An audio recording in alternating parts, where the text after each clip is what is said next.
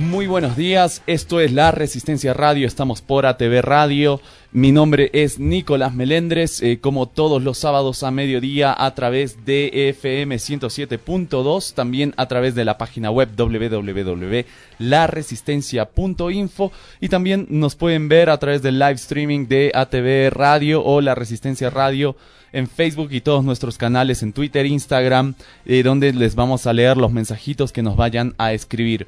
Hoy en día me acompaña en la mesa un invitado muy especial, es un invitado muy querido, también amigo de este programa de la Resistencia Radio, él está con nosotros, él es eh, argentino, eh, si no me equivoco es de Rosario también, no, no es de Rosario, pero bueno, él nos va a estar comentando un poco más de su biografía, él es Fabián Restivo, ¿cómo estás Fabián?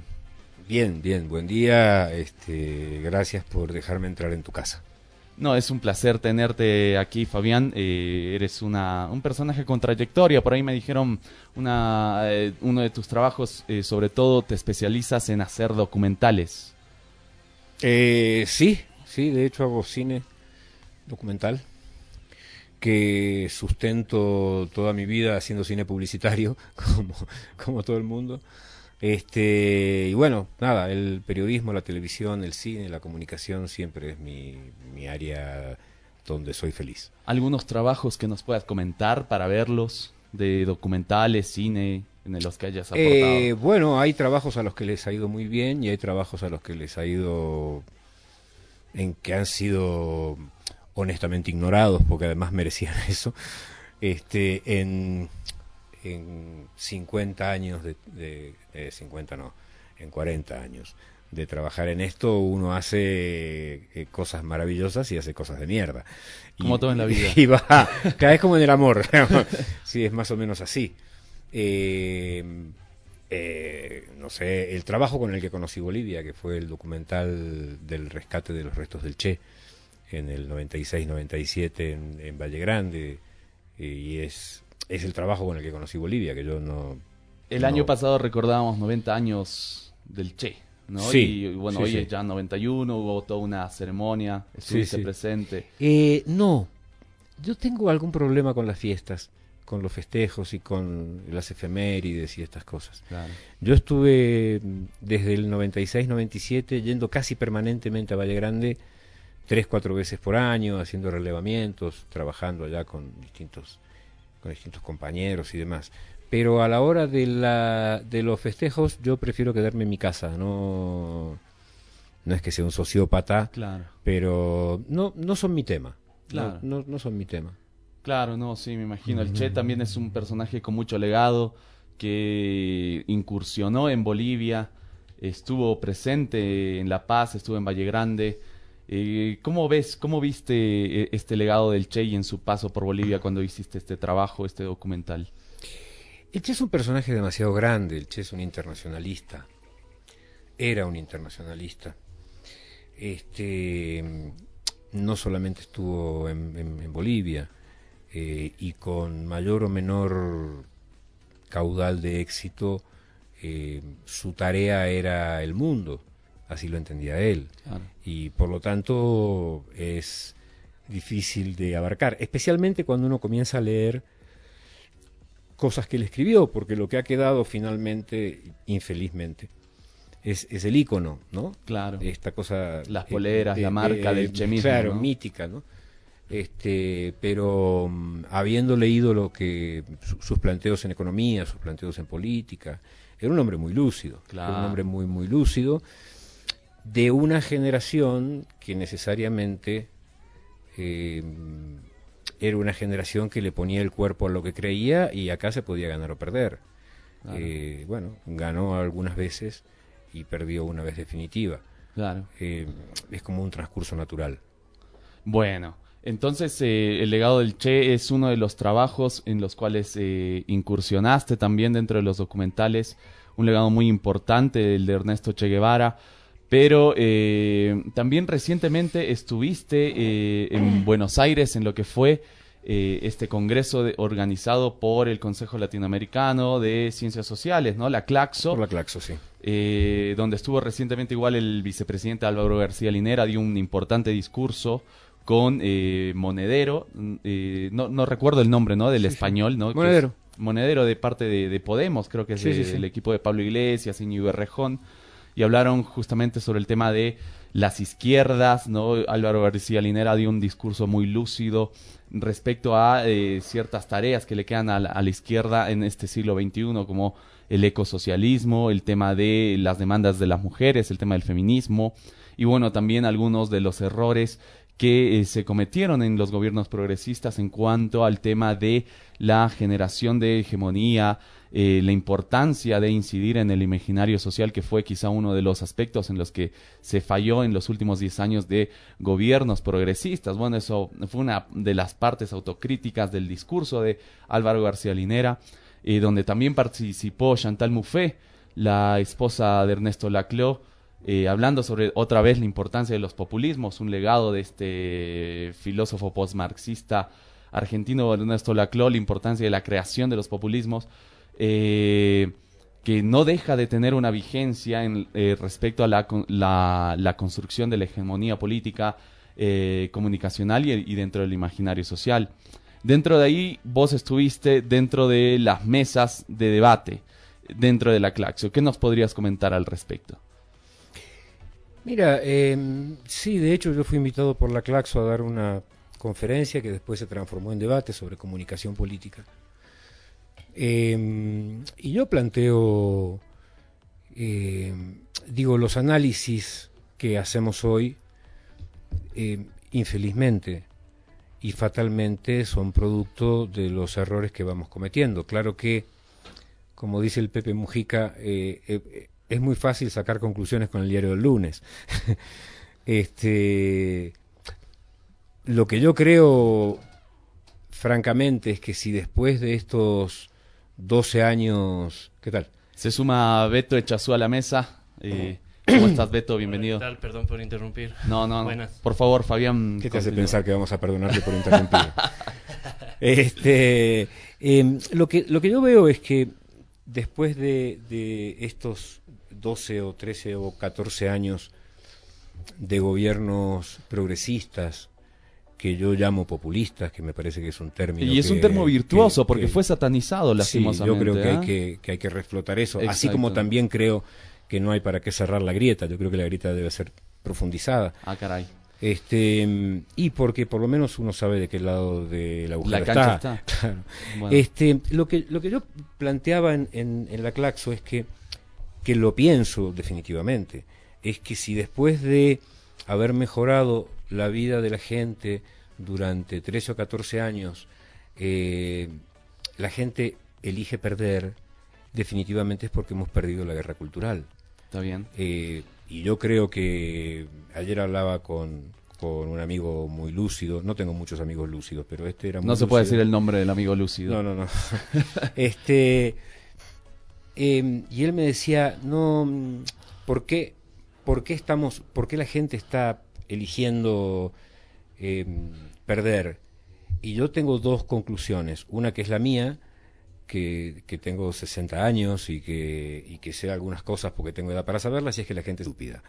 Esto no lo dije yo, digo, no es una ocurrencia mía. No, es cierto. Eh, en el, eh, allá por, por 1860 creo que fue, eh, un autor irlandés dijo la humanidad está compuesta por un 95% de imbéciles.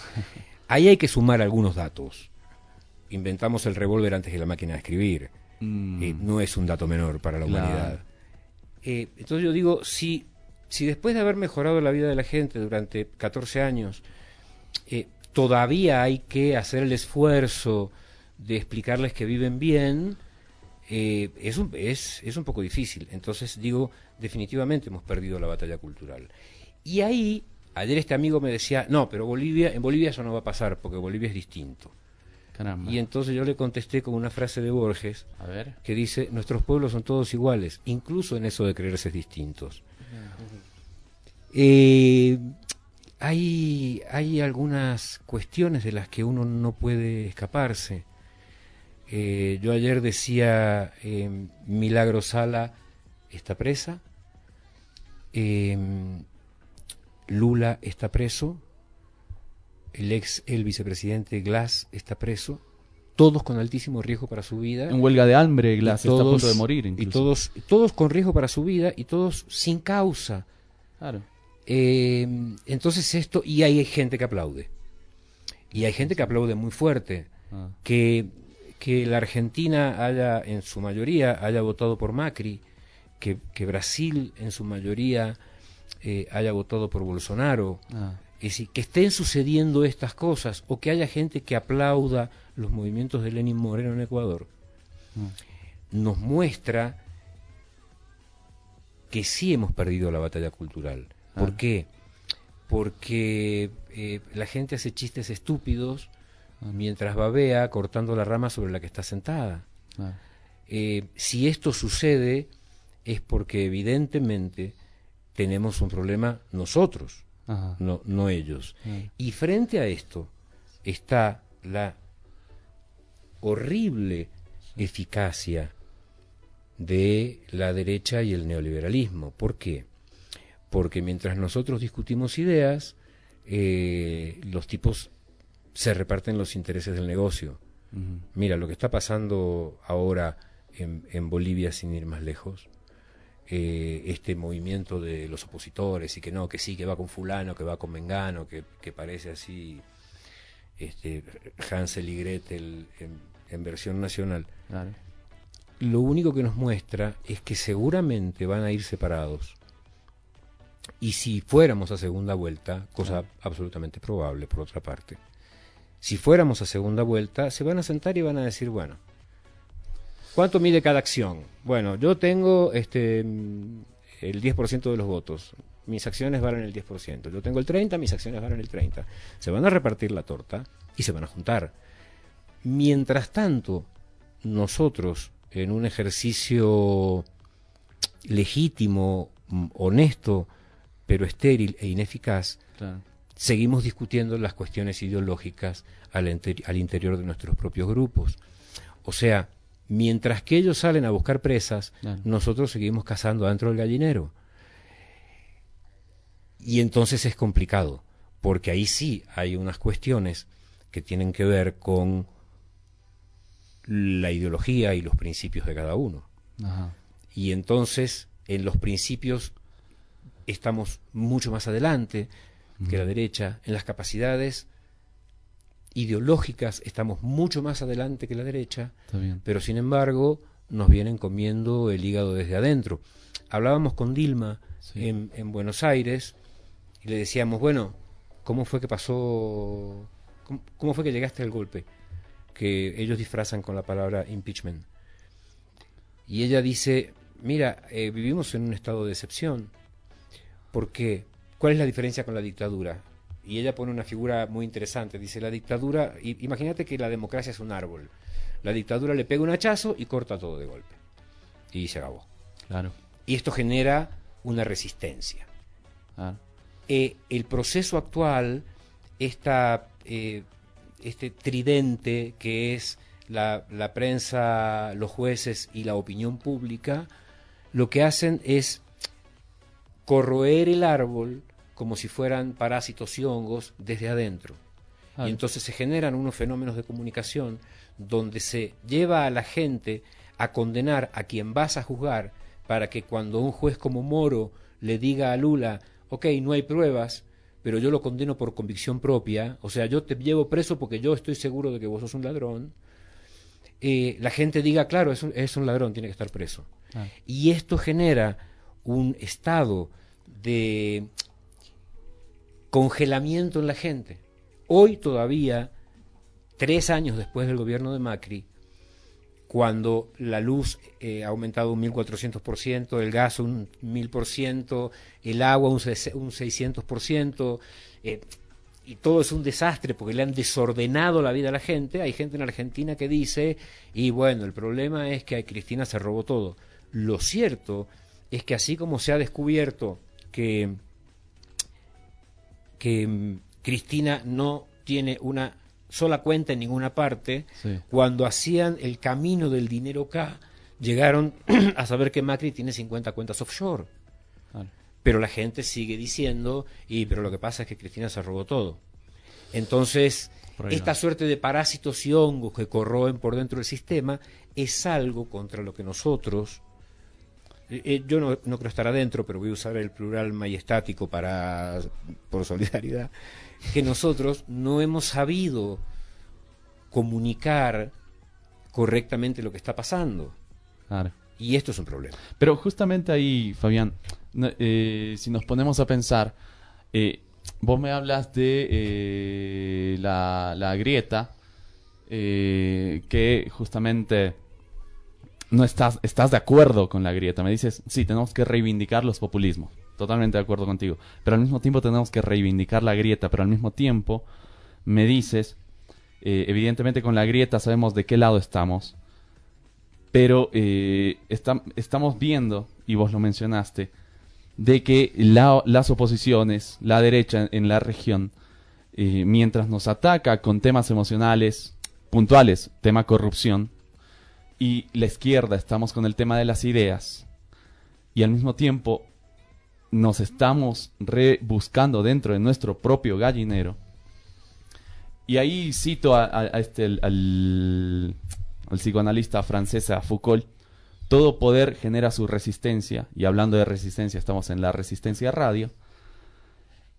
Yo creo que de alguna manera la polarización o las grietas, justamente, son como ejes concéntricos que son funcionales a un determinado discurso. Yo pienso lo siguiente, en la región lo que hubo fue eh, escenarios de tensión o escenarios de polarización en los cuales eh, esta polarización generaba o eh, generaba un discurso o un espectro político en los cuales eran funcionales a la derecha. Por ejemplo, en Bolivia, ¿cuál fue la polarización? El tema del 21F. Bolivia dijo sí, Bolivia dijo no. Era un escenario completamente polarizado. En realidad estábamos en un escenario entre Evo, Evo sí, Evo no, era Evo contra sí mismo. Y ahí vos tienes a toda una derecha, a todo un enemigo político contra vos. Lo tienes unido contra vos. No tiene discurso, no tiene proyecto, pero sí tiene un enemigo en común, ¿no? Si no me equivoco, es Althusser el que te dice, más que el amor, el odio une más. El odio une más que el mismo amor, ¿no? Entonces, y ahí vos tienes eh, un escenario complejo, el tema de las grietas, ¿no? O sea, de qué, está bien, hablemos de grietas, pero ¿qué grieta? ¿A quién le sirve la grieta? Entonces yo, yo me a pensar en eso, de qué manera estamos manejando el tema de la grieta o la polarización, ¿no? Y ahí viene. Lo que pasa es que no hay voz. Este es el punto. Eh, dice la sociedad, ¿no? Entonces globalizás. Eh, te pido un, un favor, préstame tu teléfono un minuto. ¿Lo, lo desbloqueó? No, no importa. Ah, dale. Yo no le puedo pedir eso a la sociedad. No hay voz. Yo hace algunos años planté en un, co- en un congreso de comunicación, primero en Argentina y luego en Brasil, que tenían el mismo problema, que es eh, complejo, pero fácil de aprender, ojalá. Y es, cuando un partido se transforma en el partido de gobierno y los militantes funcionan como si fueran empleados públicos, cagaste.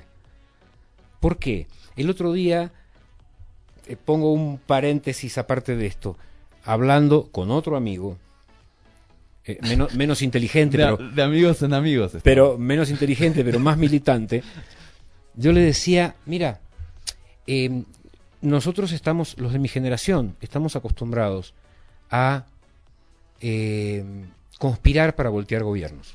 O sea, Ah. sab- sabemos hacer eso. Vamos, sabemos. Y nosotros tenemos hoy un gobierno que hay, eh, que es mi gobierno, Claro. que tantos están esperando la voz de alguien que les diga qué es lo que tienen que hacer, que tenemos que conspirar para ayudar al gobierno. ¿No? Porque vos propones algo y dices, no, pero por ahí fulano se puede enojar. No, pero entonces no hagamos esto. En Argentina tanto pasó eso que perdieron las elecciones. No es chiste. Cuando cuando dejas de ser la resistencia y pasas a ser el acompañamiento, eres el acompañamiento. Cuando eres la resistencia, cada uno toma sus propias decisiones. Y después se junta todo y se dice, bueno, ¿qué vamos a hacer con esto? El problema reside en que la resistencia no puede ser solamente el nombre de un programa de radio con una estrella roja. Claro. Porque entonces volvemos a lo que decíamos al principio. ¿Qué nos queda del Che? La foto. Puta, no jodas. El Claro. tipo ha escrito libros sobre economía, que son libros brillantes. ¿No? Pero, y a, a todo esto se le suma el asunto de las redes, que son una cagada donde la gente hace catarsis y cree que está militando. Sí, sí. O sea, yo asumo que soy, no solamente soy viejo, No, es cierto, es yo cierto. además soy viejista, que en mi caso es una categoría. No, yo Es- también soy viejista. es una de- es Desde una joven soy viejista personal. igual, ¿eh? El tema es que no hay voz. Claro. Este, esta es la, la cosa. O sea, si mañana un militante decide hacer una movilización para un conflicto que hubo, del cual eh, todo el mundo se enteró, cuando se terminó el tema de la Haya, Ajá. que yo estaba cubriendo para ATV, que es este canal donde yo trabajo. ¿Fuiste a la Haya? Sí, sí, sí, Mira. sí, sí. Fuimos a, a cubrir para los noticieros con, con Jimmy Turri. Después aparecieron una tropa de boluditos diciendo que me habían llevado de invitado. Pero bueno, no importa. Este. Nadie se fuma 25 horas de viaje para estar un día y medio de invitado. Claro, hay, hay que claro. ser medio tonto para eso. Yo soy tonto, pero por otras razones. Esa no me toca. Eh, cuando se volvía de la Haya, la discusión fue: eh, vamos a esperar. Un grupo dijo: vamos a ir a esperar al presidente al aeropuerto. Vamos a ir a buscarlo. Y entonces otro grupo dijo: no, alguien me dijo que no quiere. Y entonces se generó una cosa que, eh, eh, que acaba siendo como dicen en Brasil, o sea, como perro chico, o sea, ni coge ni sale encima. Que fue, un grupo decidió ir, otro grupo decidió no ir porque alguien había dicho que el presidente no quería ver a nadie porque estaba de mal humor, y entonces las acciones políticas se transforman en decisiones burocráticas. Claro. Y si el gobierno ya es bastante burocrático, aún no queriendo, pero si además las decisiones políticas se transforman en vamos a esperar la orden, y el sistema de movilización se va a la mierda. Claro. Y si, y si, Exacto, completamente y si no tenés una, un impulso propio, yo eh, decía el otro día una cosa que de hecho está como tweet fijado en, en mi Twitter, que es no existen guerras definitivas Exacto. a lo más que puedes aspirar es a elegir qué batallas dar y tener la suerte de que alguien quiera combatir a tu lado. Lo creo profundamente porque Ah, bueno. he pasado por eso. Eh, si alguien no decide y el resto está de acuerdo y todo se transforma en una discusión interna, terminaron yendo 30 personas a recibir al presidente. ¿En qué se transformó esa pequeña discusión burocrática? Ay, qué poca gente fue a recibir al presidente, al presidente ya no lo quieren. Claro. Y sí, ah, tenemos que aprender a conspirar a favor. Mira, yo voy a hacer esto. Claro. Punto. Esto voy a hacer. ¿Vienes o no vienes? No, pero yo voy a hacer esto. Porque si no, no pa- nos pasa lo que de hecho nos pasa. Que es, tenemos un montón de tuiteros y tenemos una movilización cero. Está bueno. Y esto es un peligro. ¿Por qué? Porque el espacio nuestro siempre ha sido, históricamente ha sido la calle. Completamente de acuerdo con vos, Fabián. Creo que, mira, eh, en el tema de la Haya, por ejemplo, nosotros como Resistencia eh, hicimos, eh, se fueron a, a Beto, se fue Beto con José, Marco, eh, Ramiro, no sé quién es más, se fueron a grabar un video a Arica, a las playas de Arica, a vender salteñas y circular, eh, circulante moneda boliviana. Hasta que los, los carabineros se acercaron, ¿no, Beto? ¿Cómo, cómo era? A ver, contale un poquito. Pues fuimos a grabar un video para reivindicar un poquito las playas que solían ser bolivianas, bueno, en este caso peruanas. Y bueno, eh, sí, se acercó un poquito la policía chilena y los carabineros, pero eh, dentro de todo fue un esfuerzo muy, muy propio de un pequeño grupo, ¿no? Que, eh, como tú dices, es una iniciativa, pero eh, no alcanza una movilización masiva. Ahora, yo creo que dentro de lo que hablas tú, Fabián, se puede mm, se puede extraer una un problema que del cual estamos adoleciendo. Eh, el asunto de que estemos en función de Estado o nuestro movimiento está en función de gobierno y justamente se haya mezclado toda la cuestión burocrática estatal a un cor- corporativismo y en el que el movimiento real pues eh, ya no tiene una disociación, o sea, la marcha en la calle, la movilización ciudadana ha sido, digamos, cooptada por las decisiones burocráticas. O sea, es un movimiento que se ha desconectado quizás hasta cierto punto de las bases. Eh, no ha sido cooptado. Es que el problema es que preguntan. este es el problema. Sí. El problema es que preguntan. Yo te voy a dar un, A ver, un- eh, yo un solo creo- ejemplo. Te entiendo, yo sé que preguntan, claro, hay una necesidad de las bases por un direccionamiento desde más arriba, pero también tiene que ver con que justamente eh, se ha pretendido eh, centralizar todas las decisiones desde una, desde una cabeza, ¿no? El- el clásico problema de eh, la, una- un, un pequeño grupo, digamos, de élite que eh, que aquí no estoy identificando específicamente, sino la cuestión de la función de gobierno del Estado, que dirige el- los, las- los movimientos de, de, digamos, la corriente y el movimiento popular en general. Eh, hay una necesidad de la base, pero porque de cierta forma se ha hecho esta, esta mm, disociación entre las que las decisiones se las toman de arriba. Claro, es, es que ese es el tema, ¿no? Ahora, mira, por ejemplo, el, Fabián pone el, ejemplo del tema de- de- del recibimiento del presidente de la Haya. Está bien. Eh, ahora, existen dos tipos de acciones. Una, las que nacen desde el Estado y otras desde que nacen desde la sociedad civil. Por ejemplo, nosotros hicimos dos actividades por el tema del tema de la Haya. El tema del video en Arica y otro tema de una vigilia en la Plaza Arba donde estuvo el Ricardo Bajo y, bueno, otras personalidades.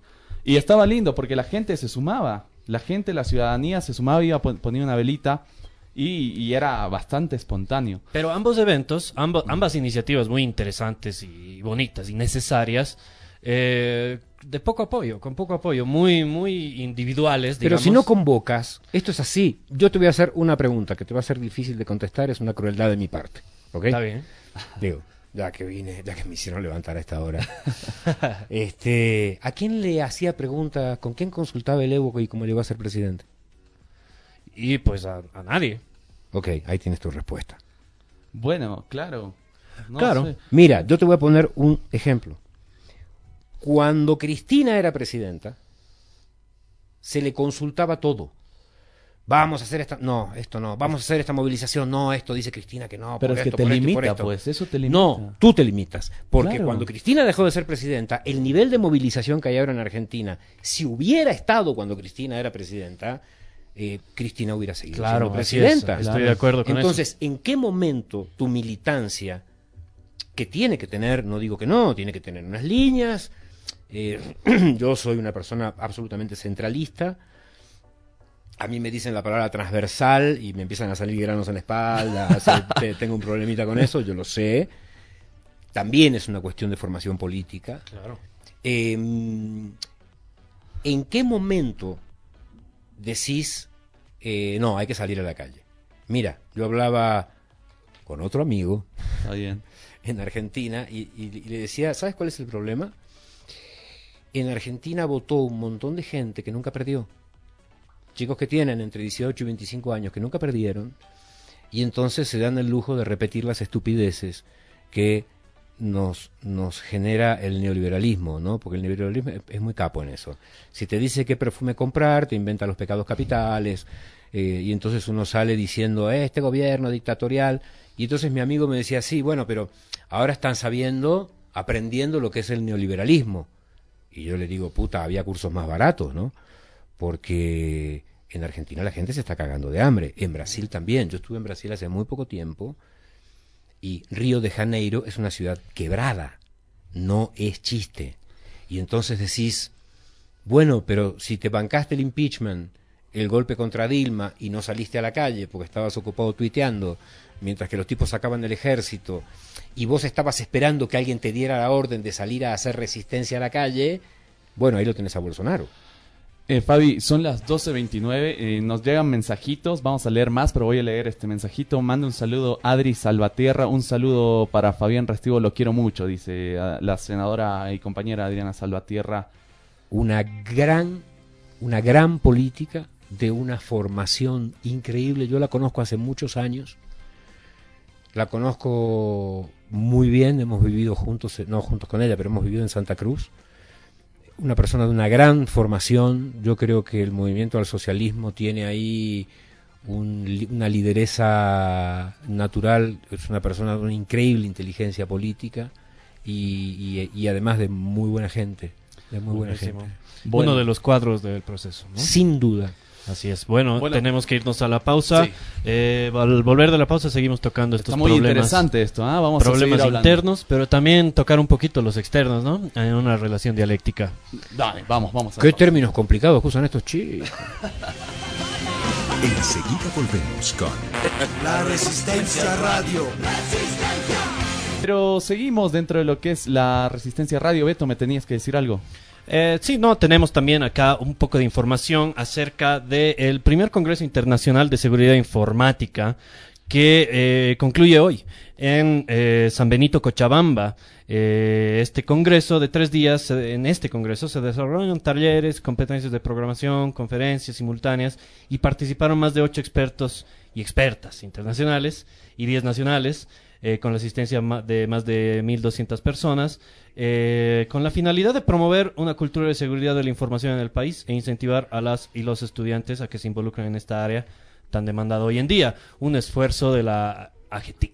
Agencia de Gobierno Electrónico de Tecnologías de la Información y Comunicación, la AGETIC, eh, están junto a la Resistencia Radio. Bueno, con este evento tan importante, eh, también estamos pasando los videos de ese evento, si pueden verlo en nuestra página, en la transmisión en vivo. Eh, también hay una publicidad ahí donde yo aparezco, me van a poder ver dentro ah, justamente de la desburocratización que está logrando la AGETIC. Este primer congreso muy importante para el futuro de nuestro país un futuro del cual estamos discutiendo acá con Fabián, porque bueno, se nos presentan muchos problemas, ¿no? Eh, yo quería también tocar eh, la situación externa, porque Fabián nos hacía referencia a algunos problemas internos que tenemos. Por ejemplo, eh, conversaban ustedes, eh, antes que yo llegue tarde, sobre eh, este, esta diferencia que hay entre que nosotros seguimos preocupados de las ideas, ¿no? A pesar de que tengamos un terreno de ventaja con respecto a la derecha en la cuestión ideológica, pero seguimos preocupados con las ideas, mientras que ellos son mucho más pragmáticos y están dedicados a sus negocios y cuando no están a cargo del Estado para llevar sus negocios adelante, pues se dedican a se dedican a hacer, pues, política en contra de un gobierno y no necesariamente desde la ideología, sino desde movimientos desestabilizadores, etcétera, ¿no? Sin embargo, por ejemplo, acá en Bolivia estamos preocupados por las ideas, estamos seguimos discutiendo ideología adentro del movimiento, todas las organizaciones y corrientes que componen, digamos, al oficialismo, si lo queremos llamar así, eh, mientras de afuera pues están dedicados a sus negocios y a, tirarnos piedras en el camino para que nos caigamos. Pero eh, no solamente está la oposición boliviana, eh, Fabián hacía referencia a que cuando dejas de ser resistencia pues medio que hemos perdido la brújula porque hemos dejado de ser resistencia, ¿no? Pero nosotros, por ejemplo, hemos adoptado este nombre porque si bien acá en Bolivia estamos en una función que no es la de resistencia específicamente, cuando vemos el contexto internacional sí estamos en un contexto de resistencia, ¿verdad? A, la, al advenimiento del neoliberalismo, al contraataque del neoliberalismo y a la ola conservadora y ultraconservadora inclusive que se viene en el escenario eh, mundial.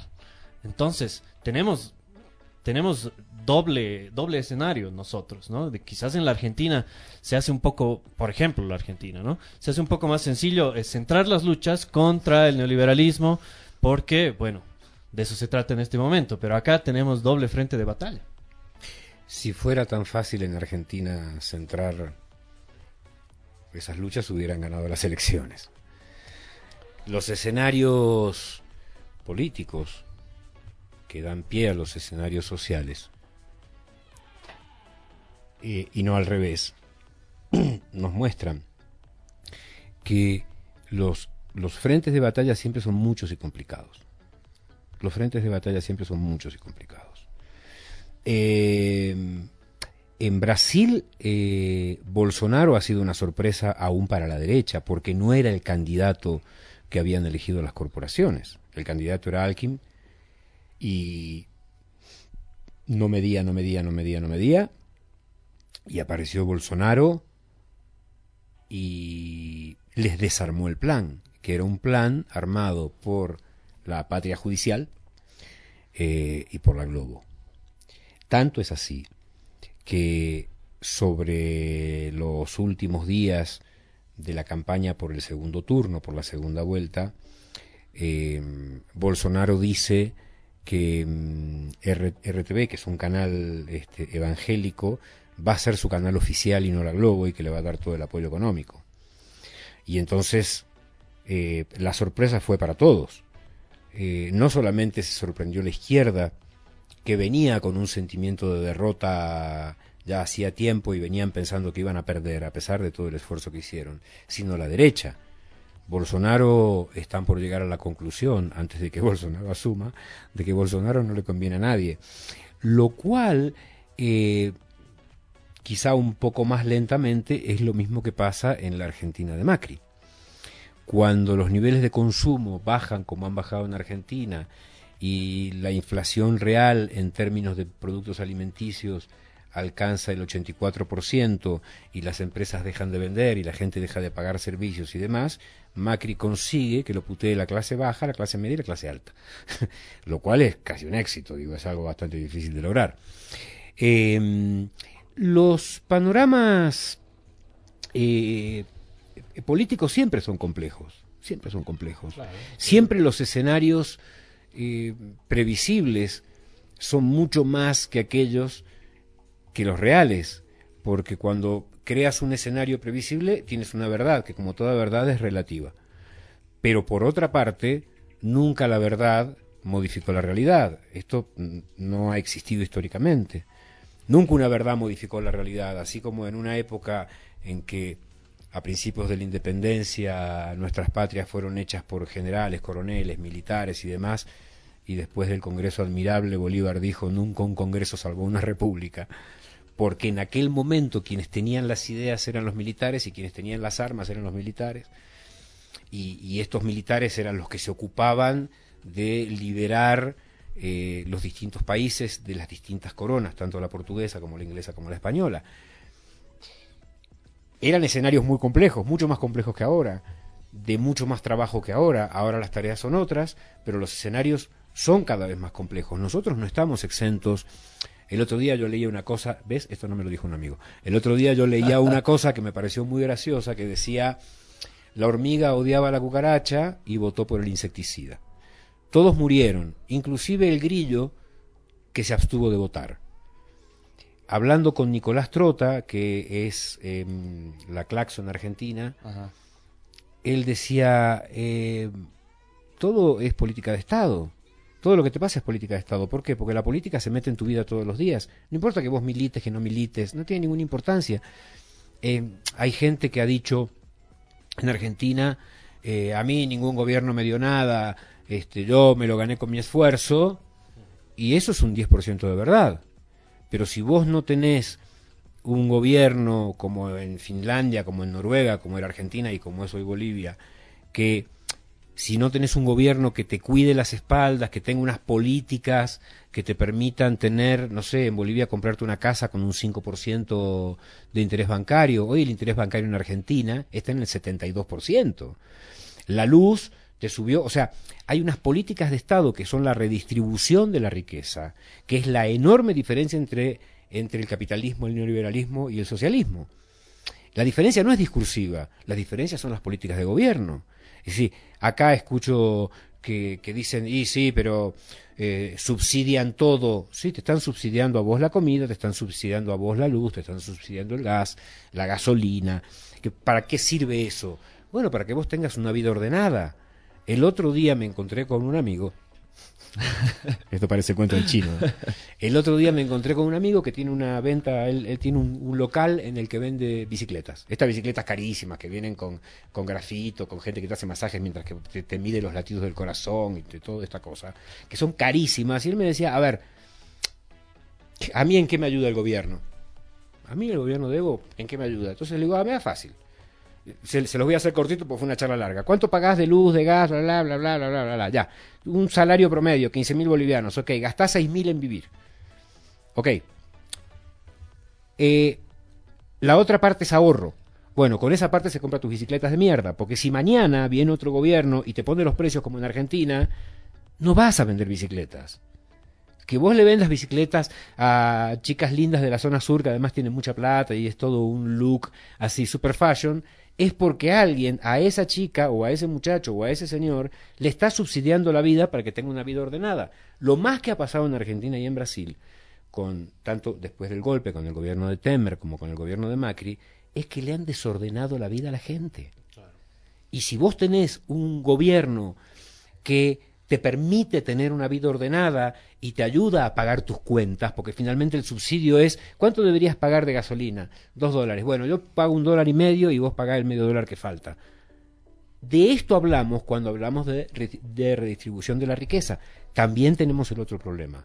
Tenemos un gobierno que tiene históricamente, nuestro gobierno, unas falencias en la comunicación, que yo el otro día decía, somos tan comunistas que nos parecemos a los rusos que no saben ni contar lo que hacen bien. Claro. Y sí, es complicado, porque además tenés que convencer a la gente de que come todos los días, de que vive bien, y entonces, como decía Arturo Jaureche, un pensador, decía, la gente cuando está mal vota bien, y cuando está bien vota mal.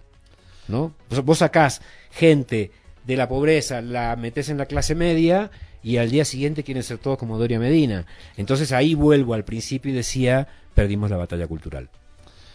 Completamente de acuerdo. Justamente eh, leía, no sé si querías decir algo antes, Beto, porque iba a pasar a otro tema. A otro tema, no, sí, entonces mejor lo digo. Porque claro, esto tiene que ver, eh, esta crisis comunicacional y los errores de comunicación, por supuesto que, que, provienen de adentro, de una incapacidad de comunicar lo que está sucediendo, pero bueno, también estamos en un contexto complejo. Es, en estos tiempos de, de modernidad y de, de sociedades líquidas, eh, la posverdad se impone y pues se hace mucho más fácil imponer una mentira, ¿no? Que es, que es con lo que disfrazan al término posverdad, mentira, que pues eh, describir lo que realmente está sucediendo.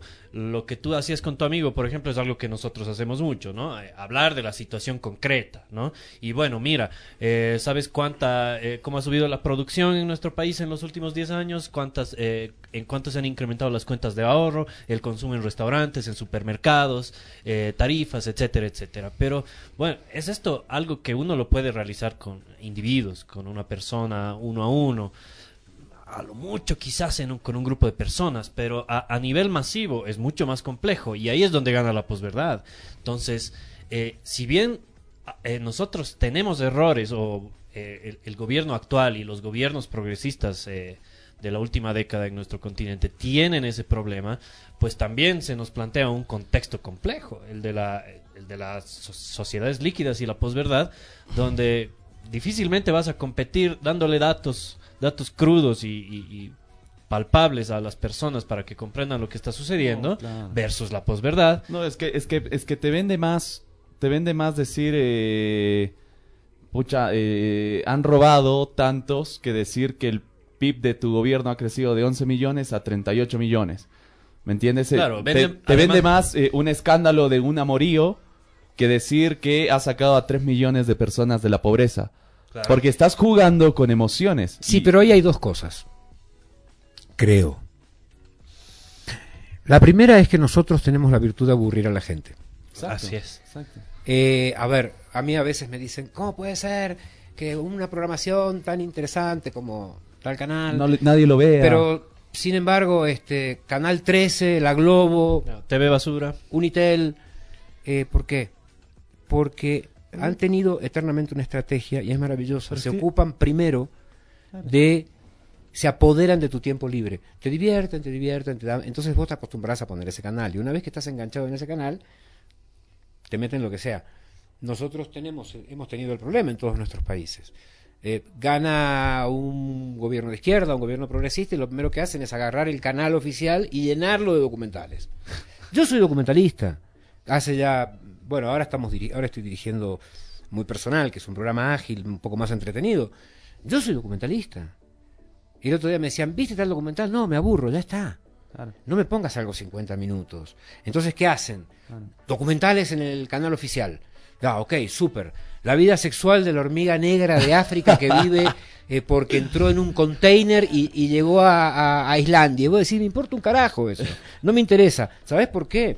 Porque yo quiero, después de haber trabajado 8, 12, 15 horas, quiero llegar a mi casa y me quiero divertir. Claro. Hace muchos años hubo en Argentina un, un- una discusión en unos grupos culturales, que, que siempre somos así una suerte de esclarecidos al pedo, pero bueno, nos juntamos para hablar, donde decía, ¿cómo puede ser que la Mona Jiménez llene con 60.000 personas el estadio de Córdoba y, y fulano de tal, no voy a decir cuál, puta, no junta 10 en un bar?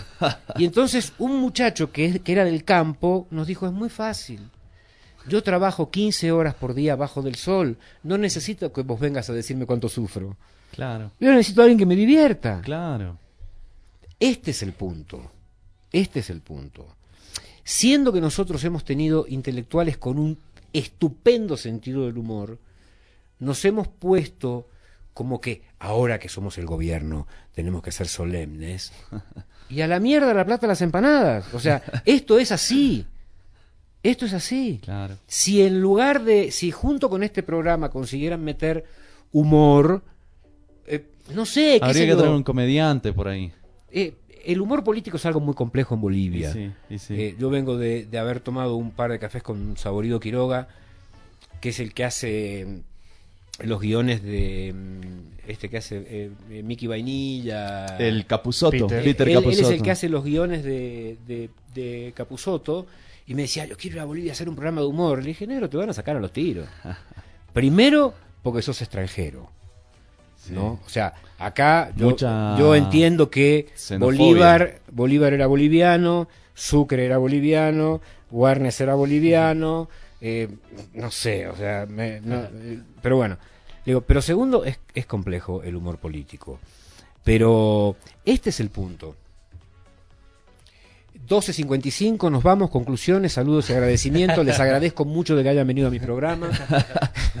No, gracias, Fabián. La verdad ha sido. Yo, yo tengo una pregunta bien concreta y así, al grano. Hay que ¿no? matarlo. Eh, Sí, Ah, yo estoy totalmente de acuerdo. Eh, una amiga me pregunta, ¿qué debemos temer? Así, ¿qué, qué, debemos tenerle a la derecha? ¿no? A la derecha fáctica. Ahora yo digo, nosotros estamos utilizando la tragedia que sucede en la Argentina para advertirle a la población boliviana que si comete el error histórico una vez más de volver a votar a la derecha después de un proceso en el que Bolivia se ha levantado y es único en su historia, vamos a acabar como la Argentina, vamos a volver al neoliberalismo. Desde este programa hemos utilizado esta plataforma para decir que el programa político de los candidatos de oposición es el retorno al neoliberalismo. Y utilizamos el ejemplo argentino para decir si, si votan por la oposición, pues vamos a va a pasar lo que sucede en Argentina, pero no parece tener efecto. No. Pero la, la explicación es muy fácil. Eh, parece, parece que tuve un segundo de lucidez. Me desperté. No, yo tardo un poco, pero llego. No, tranquilo. La balcanización en Bolivia fue anterior a los Balcanes. Claramente. Claro. Esto ha transformado, dicho esto con mucho respeto, y si alguien se ofende, pues lo lamentaré en el alma, que los bolivianos en general sean ombligueros. Sean ombligueros, o sea, de mirarse a su ombligo. Claro. Ya no solamente del país, sino del departamento. De su región. Es decir, el paseño, o la mayoría de los paseños, no tienen la más puta idea de lo que pasa en Pando. Los cruceños no tienen la más puta idea de lo que pasa en Cochabamba. Entonces, mal podemos pretender que la gente sepa lo que pasa en Argentina o lo que pasa en Brasil. No, es muy difícil reconectar eso. Yo te voy a poner un, un solo ejemplo, un minuto. Mi nieto, yo tengo un nieto que tiene tres años, que se llama Camilo Cumbay. Cada vez que yo digo que mi nieto se llama Camilo Cumbay, la gente en Bolivia me pregunta qué quiere decir Cumbay. Claro. Y yo digo, ah, estamos jodidos. Digo, por si alguien más está preguntando qué quiere decir Cumbay. Cumbay fue un, un- un cacique del oriente boliviano que era flechero y lancero de Juana Azurduy, a quien el general Belgrano recibió con honores militares en Potosí. Es parte de nuestra historia.